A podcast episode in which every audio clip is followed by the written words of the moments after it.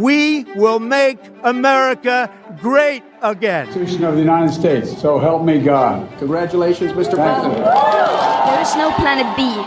There is no planet blah. Blah, blah, blah. Blah, blah, Это совсем не blah. значит, что его травить нужно. Кому он нужен-то? Понимаете? Это- Если бы хотели, наверное, довели бы до конца. And yet, again, we have said no to Brexit. Una guerra invisible, pero que deja más heridos y más muertos a veces que las guerras visibles. Vive la République.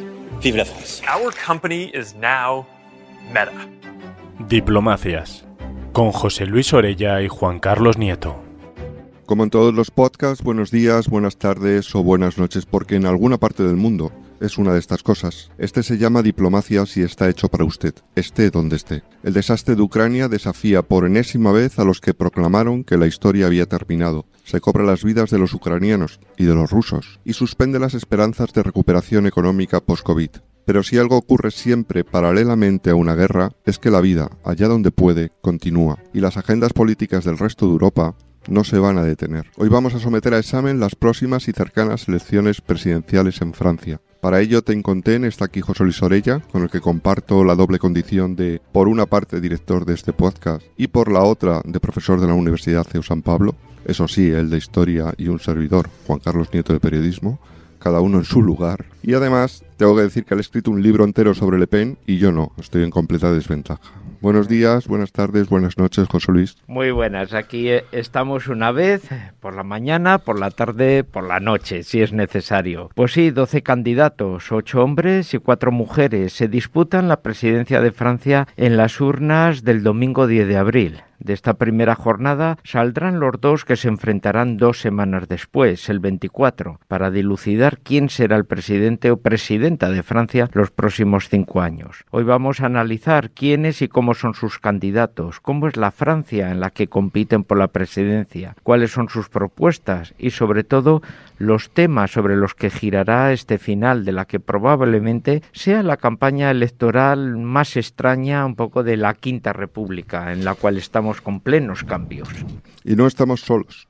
Hemos buscado la mejor ayuda para el tema de hoy en nuestra invitada, Chantal Moll, profesora de Derecho a la Universidad Autónoma de Barcelona, atenta seguidora de la política francesa y que añade a su condición de analista la de su doble nacionalidad como hija de español y francesa. Buenos días, buenas tardes, buenas noches, Chantal, bienvenida. Muchas gracias por venir a pensar y hablar a diplomacias.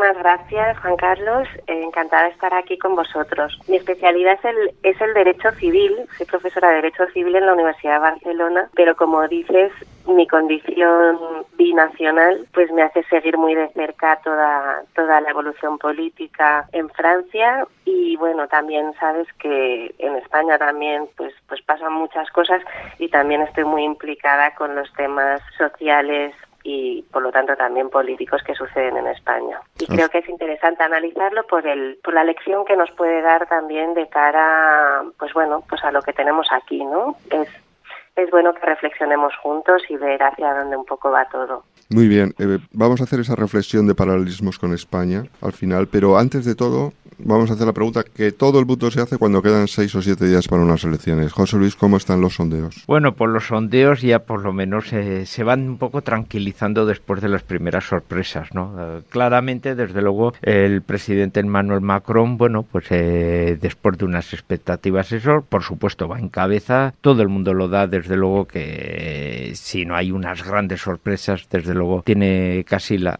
asegurada su reelección y desde luego estaría ahora en torno pues a un 28%, etcétera, ¿no? Un poco llegando al 30, eh, al cual ya en anteriores ocasiones había sobrepasado y ahora pues bajando, ¿no? En segundo lugar estaría Marine Le Pen, que había desde luego sufrido unos grandes desgastes y que ahora cada vez ya va recuperando más un poco lo que fue casi los resultados de su primera vuelta en las últimas, ¿no? Entonces ahora está en torno a un 19,6. Recordemos que en, la, las últimas pues había llegado a un 21, o sea que más o menos va recuperando ese pozo de, voto que tenía anteriormente. Y luego desde luego Jean-Luc eh, Mélenchon con un 14 con tres el de la Francia insumisa, que desde luego es el primer candidato del lado de, la izquierda, ya que Macron, podemos decir, se beneficia un poco de tanto de la derecha y la izquierda, lo veremos un poco posteriormente en la tertulia. Y luego ya tendríamos ya, bueno, pues el resto de los candidatos, Eric Semur, el, el, periodista que ha intentado desde luego ser la, la gran baza un poco de ese ámbito de extrema derecha, derecha, y que desde luego ha, pegado una gran mordida en ese electorado de los republicanos, también llevándose pues a parte de los directivos de la candidatura de Marine Le Pen, pero que a pesar de que inicialmente casi estaba en, el 17-18, ahora ya pues eh, se va redimensionando un poco su votante a un 10,5%, ¿no? Entonces podemos decir, aunque todavía está en un cuarto lugar, ¿no? Y luego, claro, Valérie Pécresse con su 10,4, cuando, bueno, también las expectativas cuando lanzó su candidatura, pues bueno, pues parecía que iba a ser desde luego mucho más llamativa, pero que desde luego, pues eh, Macron, pues parece que le está robando, ¿no? Hay una gran parte de su electorado. Los demás ya son candidatos que desde luego, pues ni siquiera han podido ni carburar, ¿no? Ya ni ya luego están los demás, ¿no? Luego ya Aquí hay que hacer una raya roja, ¿no? Sí, ya un poco, eh, excepto Yanilla Dotel Verde, que pasa del 5,5, los demás, desde luego, tienen dificultades para llegar al 4. Eh, o sea, que están todos ya en unas posibilidades. Pues bueno, hay algunos dirigentes así históricos, pero bueno, una Ana Hidalgo, alcaldesa de, de, París, pues que contento que pase del 2% cuando la candidata del Partido Socialista, pues mm. bueno, se queda uno pues impresionado, ¿no? Un poco. Yo digo que son los que no cuentan, pero sus votos sí contarán en la segunda vuelta. Este es el secreto del asunto. Chantal ha sido una campaña y está siendo una campaña enormemente extraña, ¿no? La guerra, el COVID, todos los antecedentes de los chalecos amarillos. ¿En qué situación ha llegado Francia a la campaña? Pues como, como bien dice Juan Carlos, eh, sin duda lo de la guerra ha, influido mucho y yo creo que en, el inicio de esta campaña presidencial, eh, como antes decía José Luis, Macron lo ha, lo ha, eclipsado todo porque ha tenido un protagonismo muy importante en esto de la guerra, ¿no? Se ha querido erigir un poco en, en portavoz no ya de Francia sino de Europa eh, ha intentado pues eso también tener un cara a cara con Putin y ha tenido pues eso, ¿no? esa dimensión de hombre de Estado incluso pues de, representante europeo coincidiendo ahora también con la presidencia europea de, de, Francia, ¿no? La prensa, corrígeme si me equivoco, le ha llamado el señor de la guerra en términos electorales, ¿no? Sí, sí, efectivamente. Entonces, en un primer momento ha tenido ese rol tan importante, ese protagonismo, lo cual le da pues una talla pues en un sistema presidencialista como es el de Francia, ¿no? Que, en realidad lo que eliges es más que un rey, ¿no? Es un jefe de Estado con plenos poderes que es uh, chef des armées, ¿vale? Es eh, el jefe de las Fuerzas Armadas eh, pues ha tenido pues una, una gran dimensión, ¿no? Y eso yo creo que, que le hacía encabezar los sondeos. Lo que ha ocurrido, porque lo de Ucrania, que, nos ha dejado a todos pues pues mm, eh, muy muy afectados y muy preocupados por nuestro futuro, eh, en un primer momento era una solidaridad total con el pueblo ucraniano, el temor de lo de Rusia, la necesidad de, de tener una protección, una defensa, pero como ahora también se están viendo las consecuencias de todo esto de la guerra, los problemas de suministro, el encarecimiento de, de la energía, etcétera, ahora ha tomado protagonismo en la campaña todo el tema de cómo va a afectar todo esto a los bolsillos de los franceses. Y los franceses lo que dicen es, eh, no me hables de la fin du monde, de la del fin del mundo, parle-moi de la fin du mois háblame de, del final del mes, ¿vale? ¿Cómo, cómo ¿Sabes? y, y entonces ha salido en campaña el gran tema, que quizás ha sido Marine Le Pen que lo ha puesto más, em, lo ha puesto como, esta sería una diferencia respecto a la campaña anterior, eh, Marine Le Pen, su tema central es le pouvoir d'achat. Y la verdad es que ha tenido mucho mucho éxito porque ha hecho que todos los candidatos viraran y mm, se pusieron a hablar de este tema del pouvoir d'achat. Y el pouvoir d'achat es eso, cómo llegas a fin de mes. Y por lo tanto, digamos que la influencia de lo de la guerra, en un primer momento, pues le hacía ver a Macron como un gran estadista internacional, pero ahora también está la problemática de, bueno, pero esta guerra, ¿cómo nos va a afectar? Y yo, ¿cómo hago para, para pagar a fin de mes? Que nos enlaza también con, con el inicio de la presidencia de Macron, que fue todo el tema de Gilets jaunes, que recordemos fue por la subida de un impuesto al carburante. ¿no? Entonces, eh, esa tensión se mantiene y casi se afianza porque ya ahora ya casi afecta, claro, a todos los franceses, ¿no? El tema de, bueno, como también ahora en España nos está afectando, ¿no? Eh, todo el tema, pues, eh, la inflación, el coste de la energía, etcétera. Por abundar un poco más en lo que significa tener este escenario, es que se han juntado muchas cosas, ¿no? Se ha juntado el COVID, aunque parece que, bueno, pues aunque el COVID no desaparece, estamos normalizándolo y en Francia también, aunque los índices de vacunación allí son más bajos. También eh, la pérdida de poder adquisitivo que, que, ha tenido un, que está teniendo una presencia fundamental en esta última recta de campaña. Recuerdo un poco las cifras. Francia tiene un 4,2 acumulado de inflación, Alemania un 5,5, Italia un 6,2 y España un 7,2. Es decir, no está en la peor situación, pero evidentemente a los franceses les preocupa y también hay cosas que están reduciendo su poder adquisitivo que no son solo la inflación, por ejemplo, el incremento de, cuotas de la seguridad social de los eh, jubilados, etcétera, etcétera. En el fondo de todo, pues están los chalecos amarillos, como dices Chantal, pero también, también están los atentados de Bataclan y eso continúa ahí, ¿no? Como, como un problema que se mezcla y enlaza, como tú dices también, con el problema de la inmigración en los extranjeros.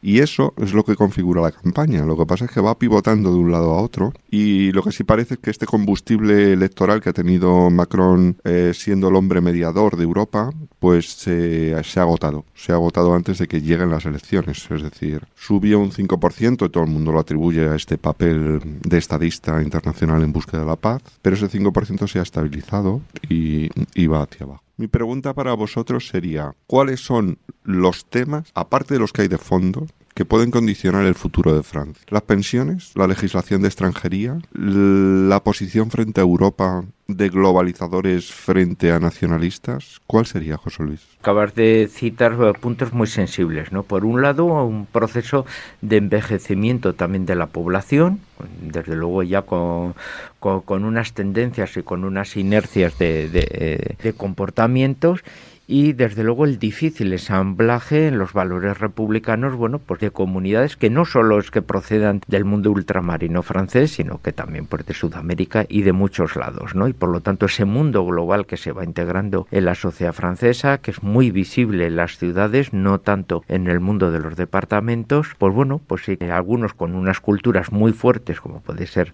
la islámica, esencialmente marcada un poco por las tendencias eh, fundamentalistas de los últimos años, porque desde luego el Islam no es, eh, no es homogéneo, es desde, luego en ese aspecto muy heterogéneo y desde luego cada periodo de tiempo histórico ha sido muy distinto, pues desde luego plantea ahí pues muchos de esos problemas, ¿no? De una sociedad que de repente se ve compi compitiendo por las ayudas sociales en los diferentes grupos y eso desde luego pues convierte a algunos sectores sociales en, víctimas y desde luego clientes pues ya de, nuevos populismos ¿no? y de, nuevas formaciones políticas que están reivindicando pues también estados de bienestar y algunos otros bueno pues ya incitando desde luego rápidamente unas ganancias electorales ¿no? en segundo lugar también esa pérdida de, eh, de posición en el exterior Francia ha sido una de las grandes potencias mantiene un arsenal eh, nuclear. Es el único país de la Unión Europea con arsenal nuclear que forma parte eh, eh, de, la OTAN. Eso también permite que Macron haya subido como estadista ante la ausencia de, eh, por su salida de Angela Merkel y por lo tanto todavía el canciller alemán no ha adquirido un poco esa talla, esa fama. Pero no obstante, el que incluso Estados Unidos con sus amigos le esté arrebatando contratos de armamento y de otro tipo a Francia igual que al resto de los países europeos, como ha sido claro con los la presidencia de, de Biden, ¿no? por ejemplo. No, pues claro, eso está incidiendo desde luego que sea el que sea el presidente de Francia, pues tenga que reasumir una cierta tendencia, podemos decir, golista, en el aspecto de decir, oiga, que Francia está aquí, no se la puede mingunear eh, como un país cualquiera. Eh, somos una potencia, eh, formamos parte del Consejo de Seguridad de la ONU, oiga, nosotros somos de los que decidimos por dónde va el mundo. Y además Merkel ya no está. Ahí está. Y entonces adquiere, desde luego, una mayor presencia como representante eh, de Europa, como ha, dicho muy bien Chantal anteriormente. Chantal, mientras hacía el dossier para este episodio de Diplomacias, he encontrado repetidas las siguientes palabras. Desconfianza, estrés, precarización, irrelevancia, decadencia, pesimismo, depresión, frustración, descontento. Estoy abrumado por la cantidad de palabras que describen cuál es la situación de esta Francia en periodo electoral ahora mismo. ¿Esto es real? Hombre, los franceses ya sabemos que, claro, hicieron la Revolución Francesa. Son expertos en reivindicar, en... El país de las revueltas, ¿no? Exacto. la manif, son muy reivindicativos que en realidad, como antes nos comentabas, ¿no? Y nos dabas datos, la verdad es que en España a nivel de datos objetivos estamos peor. Sin embargo, no tenemos, eh, no utilizamos esta terminología, ¿no? Así que va un poco en el ADN francés el, el, el ser críticos, el quejarse. La gente también sigue mucho la, la política desde un punto de vista también, es verdad que, que pues eso, muchos debates. La gente le, le gusta hablar de, política y, y, eso, ¿no? pero no, mm, no se corresponde a veces con datos objetivos. Lo que sí que hay en, en Francia, es verdad, hay una cierta...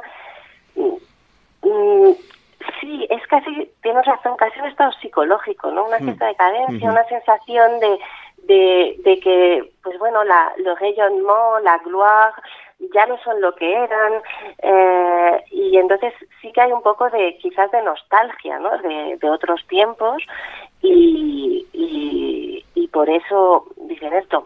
Luego a un nivel más objetivo sí que es verdad que, que es difícil emprender en Francia, ¿no? Hay, eh, hay un peso del Estado muy muy fuerte y, y, en el y en el siglo XXI y tal como va la economía, y, ¿no? Y, y la globalización pues pues no parece lo, lo más eh, adecuado a los tiempos no así que es evidente que tendrán que, que emprender cambios no y, y, yo creo que allí está la, la, la gran tensión no y lo que se vislumbra en, porque mira el second tour ya se sabe que quién va a ser no ya nos ha dicho antes José Luis esto va a ser un duelo eh, eh, Macron eh, Le Pen y ya se, lo damos por seguro. Algo normal, claro, ya se considera lo normal, ya se considera lo normal. Lo que hace 10 años, en 2002, cuando pasó el papá de, de Marine Le Pen, con, cuando cayó Lionel Jospin y, y llega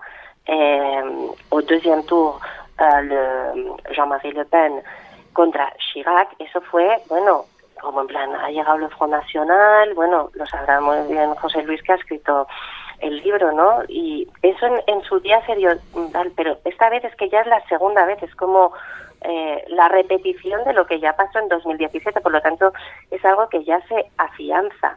¿Eh? Es la debacle de los dos partidos tradicionales, de eh, los republicanos, digamos, la derecha tradicional, y bueno, ya el hundimiento total del socialismo, y ahora ya en Francia el, el, el binomio es o Republico más, Macron, o Le Pen, que en el fondo es la tensión esta entre mmm, ceder soberanía más Europa, competir en el mundo global, tal, o una política pues más eh, de, de basada en la nación, más un poco más proteccionista, ¿no? Que son un poco, yo veo las, las dos opciones, ¿no? Eh, ya, ya, ya es que ni hablaría ni de... Ni de, ni de programas, ¿no? Ni de izquierda ni de derecha. Es que esto no es un tema de izquierda-derecha. Yo lo veo en el sentido de, y se verá en el segundo tour, es mm, mantenemos una cierta mm, autonomía nacional y, y, protegemos a la gente con el poder que tenemos aquí soberano o, vamos cediendo más soberanía, hacemos Europa y nos constituimos en, en, en líderes de una Europa y, y, actuamos en el, en el mundo global. Es un poco esa, esa tensión. Sí, porque la verdad es que parece haber solamente, José Luis, tú que has leído, hay un comparador de programas impresionante. La prensa española a lo mejor debería aprender. El de Figaro y también el Le Monde. Son unos comparadores de programas que te dicen, el de Le Monde me ha sorprendido especialmente porque dice, navega en nuestro comparador de programas de 1103 propuestas. O sea, han ido detectando todas las propuestas de todos los discursos y fijándolas en, en un comparador que es un algoritmo, ¿no? Y el de Mm. Figaro, pues muy parecido. Pero cuando uno ve los programas, yo intento detectar un par de cosas. Una, el programa de Macron vira hacia posiciones más neoliberales y más internacionalistas o globalistas, probablemente, anticipándose a problemas que va a haber y que le van a causar muchos problemas con los sindicatos, aunque los sindicatos están ya como están en Francia, no son lo que fueron, desde luego. Y veo que los candidatos de la derecha y Macron, sobre todo de la derecha de Valérie Scott, y son muy parecidos. Y luego los de la extrema izquierda o la izquierda también son muy parecidos.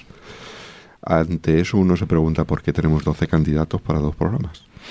Ahí está. Entonces, en definitiva, es eh, un poco también lo, lo repetía Chantal anteriormente, o sea que ca- casi la segunda vuelta pues va a ser un poco definitiva porque todos los restos van a ser importantes un poco en ese sentido, pero desde luego estamos con dos programas, uno muy claro, el de Macron, y además un hombre que procede de haber sido ministro socialista con, con Hollande, pero que, que luego resulta que tiene un programa, como vemos, pues bueno, pues muy ne- neoliberal y en el aspecto de que entra mucho en el campo de lo que antes fue la antigua UDF y donde muchos republicanos se sienten muy cómodos con su programa económico y también con su visión, desde luego, de economía internacional, ¿no? Así que por eso está bebiendo de los dos lados y, y al final, pues De eh, todos los lados. de todos los lados y no puedes definirlo de una manera muy concreta porque bueno pues estarías hablando del pasado y, y, y estamos hablando de un presidente además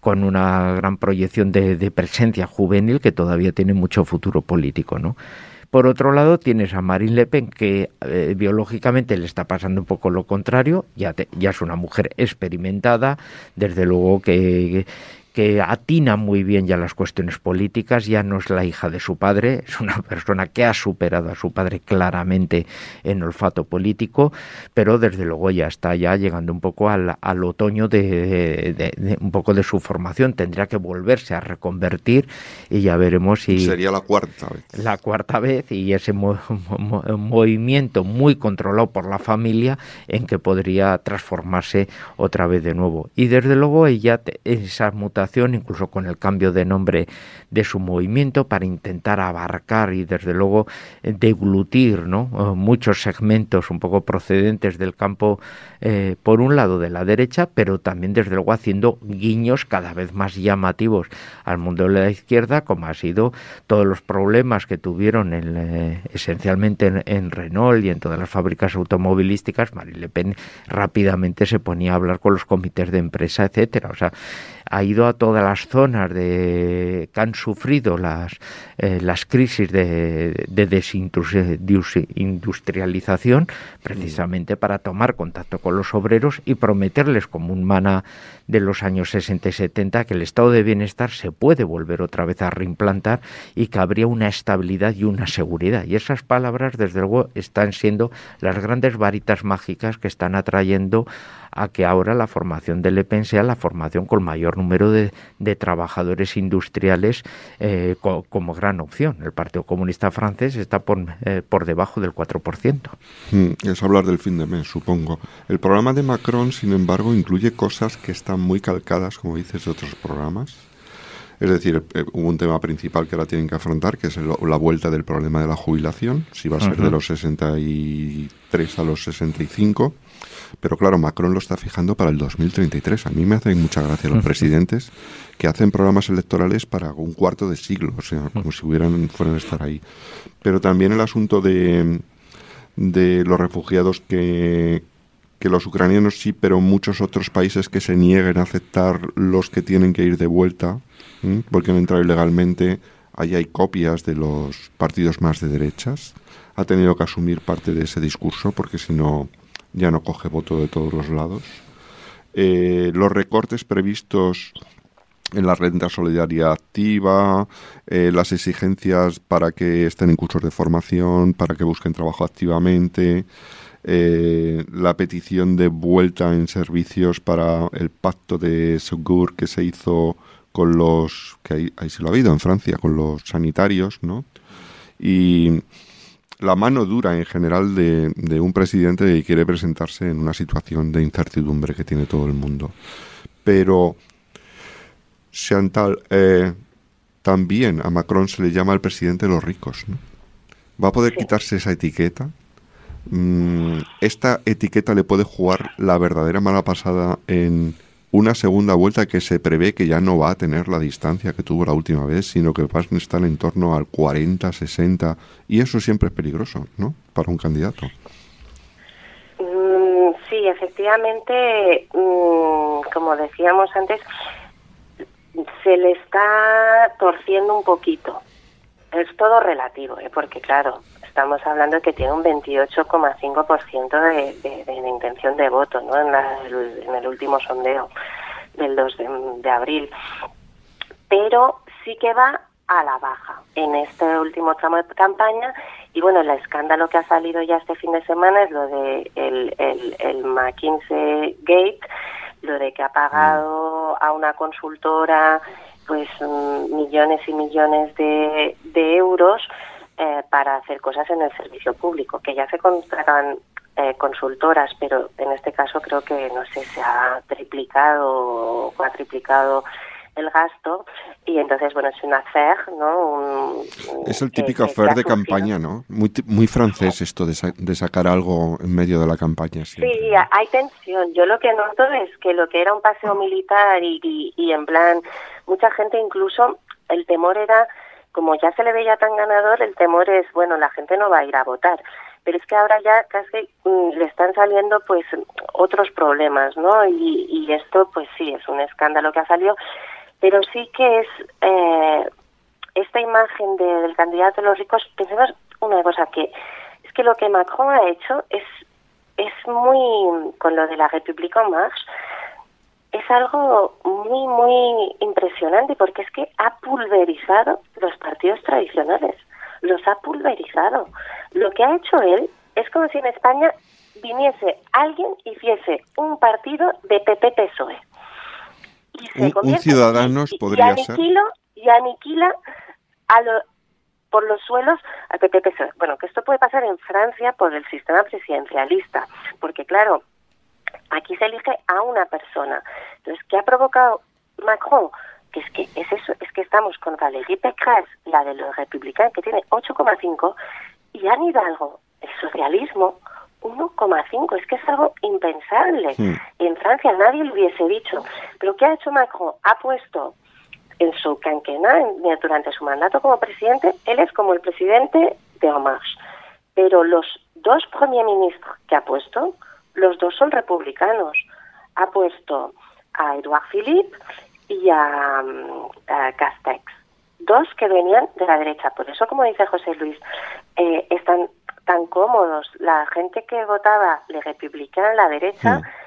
están cómodos con, con él. Es como una especie, pues, de, de pues sí, de amalgama, de, de combinación, de, pues, de lo que hace, pero también tiene cosas también eh, socialistas, ¿eh? en el sentido de, en, el tema impositivo, en el, tampoco le veo un liberal, mmm, tampoco es tan, tan, tan liberal, pero es ese mix que ha creado, que ha pulverizado las opciones tradicionales, y bueno, y tiene, sí, claro, él viene del mundo de la banca, del mundo de eso, entonces No, él viene de la banca Rothschild, que es un apellido muy importante en la banca en los dos últimos claro, años en el mundo. ¿eh? Claro, y fue ministro de, de, Finanzas, rompió con Hollande, no, y por eso montó su movimiento, rompió con el presidente socialista, y, y pero vaya, es, es muy impresionante lo que ha hecho, pero que es un, un, mix, ha creado un mix. Es el presidente de los ricos,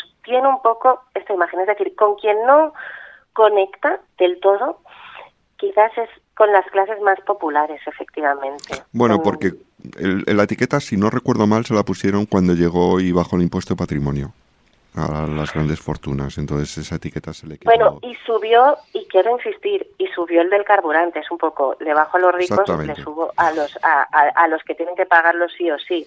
Sí, de ahí surgieron los chalecos amarillos, ¿no? Efectivamente, efectivamente, sí. Por aclarar Pero un que poco... tampoco es totalmente liberal, porque lo totalmente liberal mm, sería una bajada generalizada de los impuestos y tampoco es exactamente lo que lo que proponen. No, y sus propuestas de subida de, mm, de sueldo mínimo interprofesional, pues evidentemente no no no le, le ponen como un liberal al uso, al menos, ¿no? Sí, yo la insistencia en, en marcar el eje izquierda-derecha es que realmente en Francia, y como tú bien decías, con el comparador ese tan magnífico de, de programas que ojalá lo tuviésemos aquí, porque claro, te, hace pensar y te hace reflexionar y ver las propuestas concretas una por una que dice cada candidato. Y sorprende, yo he estado pues eso, jugando con varias opciones tal, y sorprende que en realidad hay cosas que defienden candidatos que situados tradicionalmente en izquierda o en derecha y dicen lo mismo. Exactamente. Así que no es, no es, eh, tenemos que superar el eje izquierda-derecha. A mí que me digan que Marine Le Pen es eh, de derechas, no sé lo que opinará José Luis, que lo tiene más estudiado, pero yo lo que veo es que al contrario es una persona que, que su propuesta en realidad es más Estado y más protección.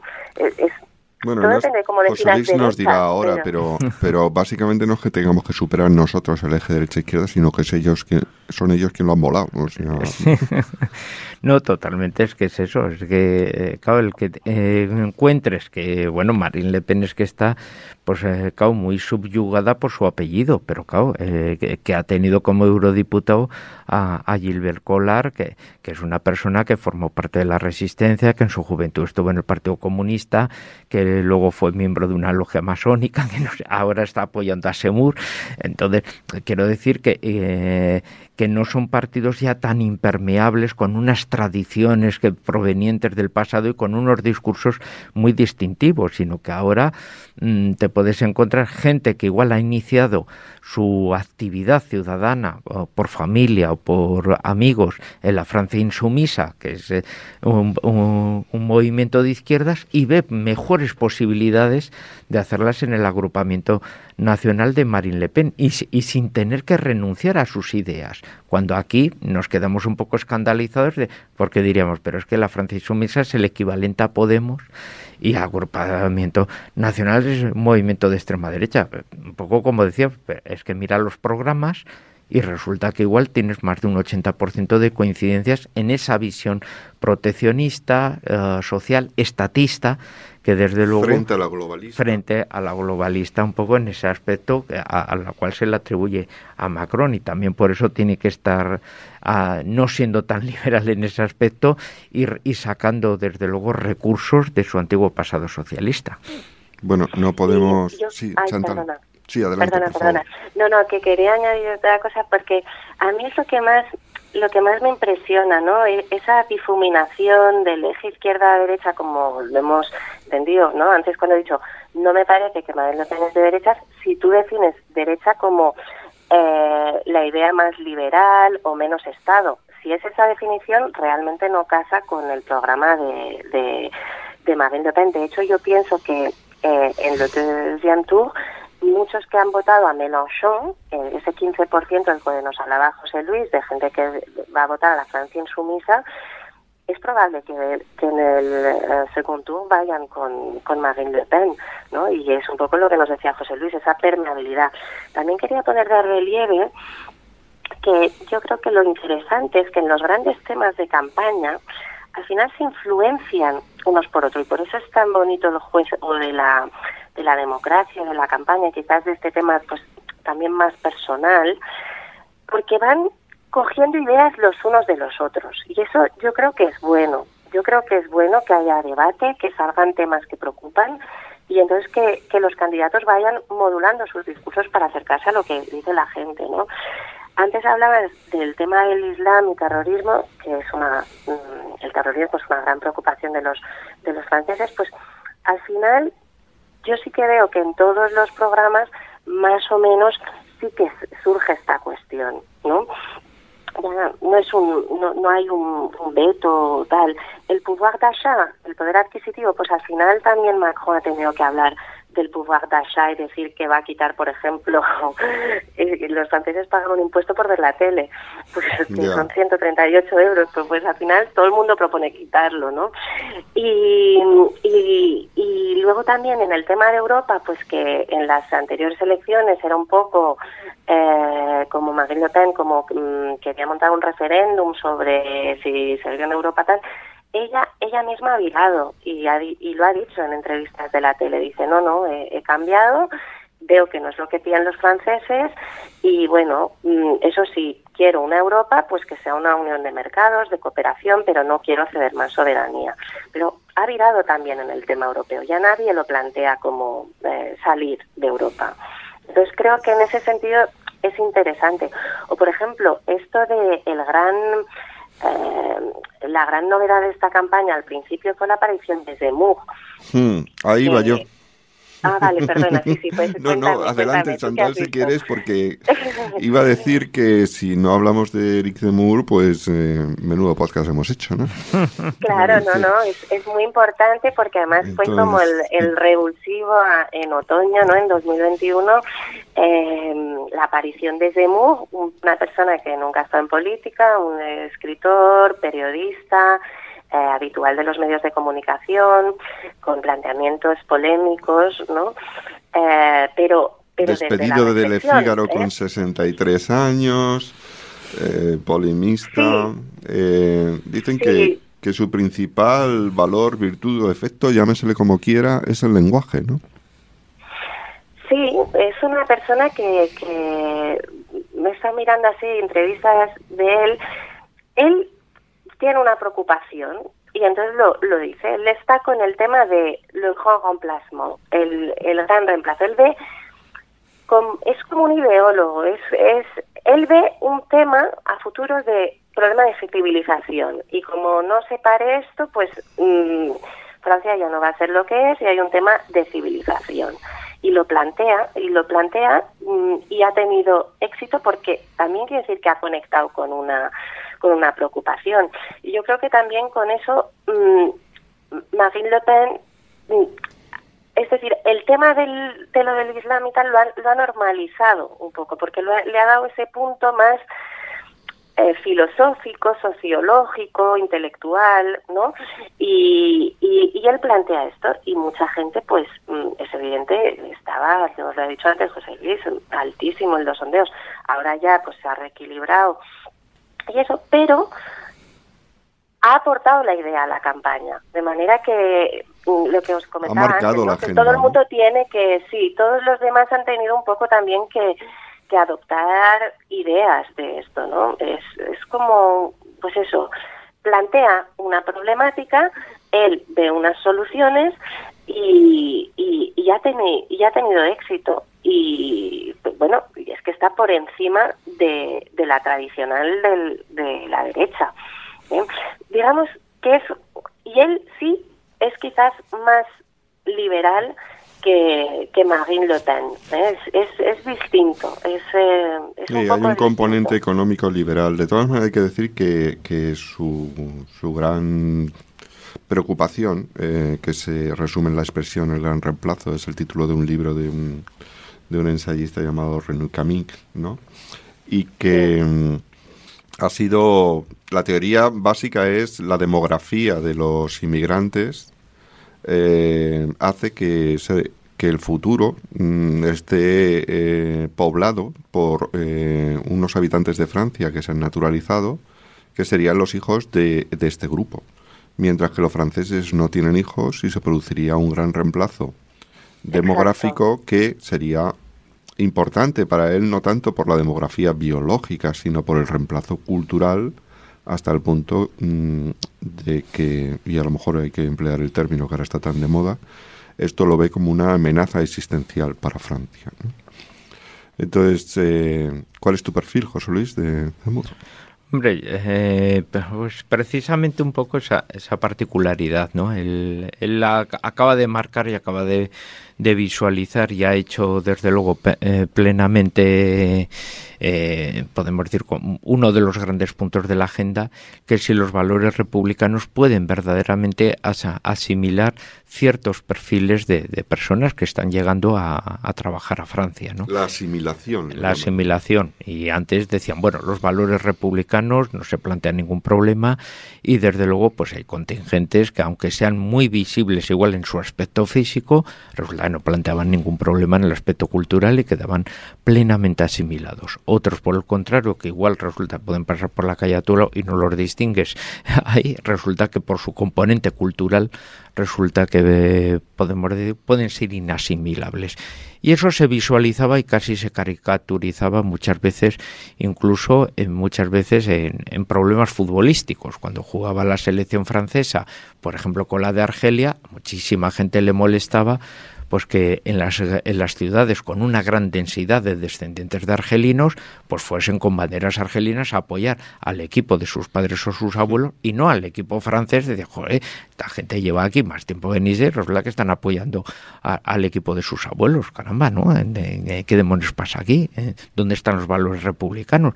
¿Qué ha hecho la escuela? ¿Por qué no los ha asimilado? Entonces hay muchos interrogantes de qué sucede, ¿no? Si el Estado republicano puede asimilar, no puede asimilar. Eh, en el caso de un reconocimiento del fracaso, si se puede seguir admitiendo gente de este tipo y entonces ya estamos con el, con el problema del reemplazo, etcétera todos los candidatos, desde luego, tienen ese punto en común en el cual se, se plantean el reforzamiento de, de, los valores republicanos, pero eso también nos lleva a otro tipo de derivadas, como puede ser incluso la libertad de las personas a la hora incluso de vestir o de simbología. Que, que en ese caso... Después del gran debate del 89 sobre si la niña puede ir con el velo a Claro, y, y, que reflota pues planteamientos de, secularismo, etcétera, cuando han desaparecido gran parte de la simbología religiosa cristiana, por ejemplo, en las instituciones públicas, ¿no? Y, que ahora los musulmanes sí reivindican que tienen que estar, por ejemplo, en cambio las suyas, ¿no? Entonces, eso provoca y favorece, desde luego, replanteamientos, incluso en los sectores cristianos practicantes menores de reivindicación también de su visualización, ahora que ven que otras religiones sí emprenden, desde luego, sus reivindicaciones. Y entonces, ¿dónde están los valores republicanos? A nivel educativo, a nivel de integración social, si resulta que esto está fracasando y entonces estamos teniendo esos barrios populares con los problemas de seguridad, de... Las afueras, ¿cómo, es? en francés? ¿Perdona? Las afueras, ¿no? Los barrios de sí, las les banlieues, toutes les banlieues, claro, hay un, problema grave, claro. Es una cosa es hablar desde eh, un determinado arrondissement de París y otra cosa es hablar de la banlieue y, y los problemas que, que hay allí, como comentaba como comentaba José Luis. En, en Francia se ha hecho una política, creo que es la la gran crítica que, que hay, ¿no? Y, parece que estamos como en otra etapa pues de una política mm, sin orden, sin control. Ahora yo me he estado mirando los, los candidatos y al final todos dicen que tiene que haber algún control. Algún control. Quizás el único que no le he visto es a Jean-Luc Mélenchon, que este tema no lo, no lo aborda, eh, pero, pero todos los demás eh, establecen alguna medida en este es significativo que no lo aborde, de todas maneras. Es una manera de abordarlo, En ese sentido. sí, sí, Hay, hay una cosa que en las cifras es muy curiosa para estas elecciones y es el papel de los jóvenes y por, por enlace también la de la abstención, ¿no? La abstención puede modificar mucho estas elecciones. De hecho, parece ser que los que se dedican a la demoscopia dicen, si llega alguna sorpresa, será por el camino de la abstención. Es decir, con una abstención muy alta, que, es la que se prevé, porque los jóvenes votan poco, eh, los mayores votan por obligación, eh, quejándose, como dice, lamentándose, pero, pero votan. Y entonces la abstención podría modificar tal vez un segundo puesto en algún momento y luego ser eh, relevante en una segunda vuelta. Evidentemente la abstención es un resultado de las palabras que decíamos antes, desencanto, depresión, estrés, frustración, decadencia, etcétera, etcétera.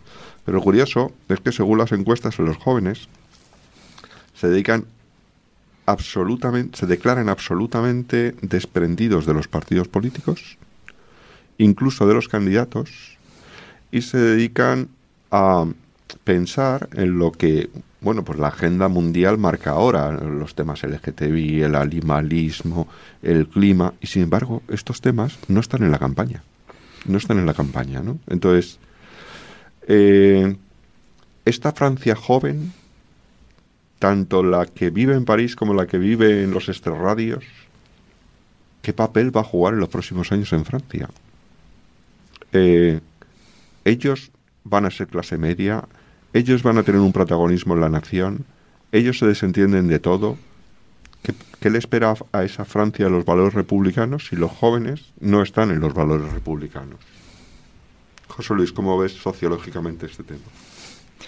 Pues la verdad que es muy preocupante, ¿no? Porque además por una particularidad, en el resto de los países europeos la decisión de muchos de, de, los jóvenes es, bueno, pues yo no estoy de acuerdo con lo que sucede en mi país, hago la maleta y me voy a otro país donde pueda emprender mis sueños. Ya volveré a visitar a la familia en vacaciones o incluso casi ya de una edad más madura, pues porque, bueno, la nostalgia es la nostalgia.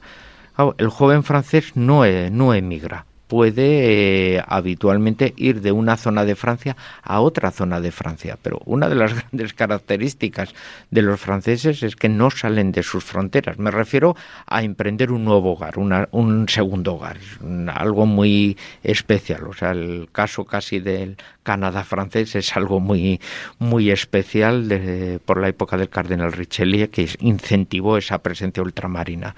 Pero mientras que en otros lados, pues sí hay descendientes de, de alemanes, de españoles, de italianos por otras partes, desde luego es imposible, desde luego, encontrar esos descendientes de franceses, son muy escasos ahí fuera, ¿no? Más bien, eh, casi te encuentras esa presencia de franceses curiosamente, pues eh, sí con eh, asimilados, ¿no? O sea, eh, no parar de encontrar, pues franceses igual de ascendencias españolas que salen con, o, con, otros de antiguas ascendencias y, igual libanesas, etcétera. Bueno, pues podemos decir un poco ese sentido de orgullo de ser francés un poco en ese aspecto. Entonces el miedo es si puede cambiar un poco esas circunstancias el joven francés puede encontrar igual que en vez de luchar y demostrar que yo también quiero tener mi protagonismo en la Francia del futuro, puede acabar como el resto de los de los europeos. Dicen, pues cojo la maleta, me voy igual a Canadá o me voy a, a, a, otro país, emprendo mi vida allí, oye, y la Francia de mis padres, que sigan por donde quieran. ¿no? Para terminar, un, en una palabra, ¿está claro lo de Macron o hay duda? José Luis. Hombre, de, de, de, momento yo creo que estábamos seguros. ¿Va a ser el presidente o, o hay duda? Co, como sigan apareciendo, tengamos en cuenta que Francia, igual que nosotros, todos tenemos pasado romano y por lo tanto no se puede determinar nada. Así que la próxima puede salir algo. Chantal, eh, ¿Macron va a ser presidente o puede haber un margen para la duda? Yo creo que está claro que el deuxième tour va a ser de nuevo el mismo duelo que hubo en 2017, eh, Macron-Le Pen, pero sí que, que, creo que, como habéis dicho, en esa segunda vuelta los porcentajes van a ser un poco distintos y que, como bien habéis comentado, aquí hay dos elementos. Por un lado, la abstención. La gente, además, como se repite el mismo duelo, pues pues no, no van a estar quizás tan motivados ¿no? para, para votar. Y la indecisión hay, hay abstención y hay aún muchísimos indecisos. No, no sé si hablan de un 37% de indecisos. Así que ese es como otro partido. Ese es el, partido ganador. Pues eso me pasa a mí. Yo no lo tengo tan claro como vosotros. Me voy a quedar en el partido de los indecisos dándole ese margen a la duda. Sí, sí, yo también, yo también. Espero que hayamos aportado algo a los oyentes del debate. Y muchas gracias, Chantal, por haber sido nuestra genial invitada. Muchísimas gracias a vosotros, un placer y, y, espero que tengamos nuevas ocasiones para reflexionar juntos. Habrá nuevas ocasiones aquí en Diplomacias.